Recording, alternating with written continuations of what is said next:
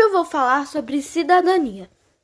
Durante muitos anos, o homem lutou pelos seus direitos para que o Estado o enxergasse como cidadão. Mas afinal de contas, o que é ser cidadão?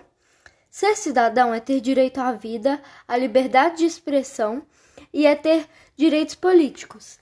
É votar e ser votado, é opinar e poder participar nos assuntos da sociedade. É saber que somos todos iguais perante a lei, sem distinção de classe social, cor ou raça. Todo o tempo, estamos exercendo nosso papel de cidadão, seja em casa, no trabalho ou na escola.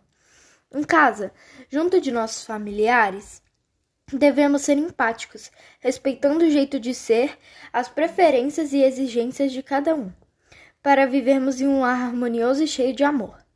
Por isso, é importante compartilhar as tarefas domésticas e evitar atitudes ou discussões desnecessárias que possam ofender e desequilibrar a, a paz.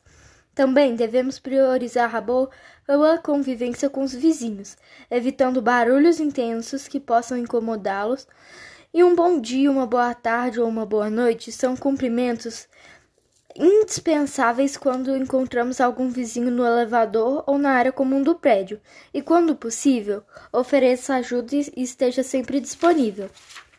E para finalizar, lembrem-se: gentileza gera gentileza e cidadania gera bem-estar social e emocional a todos.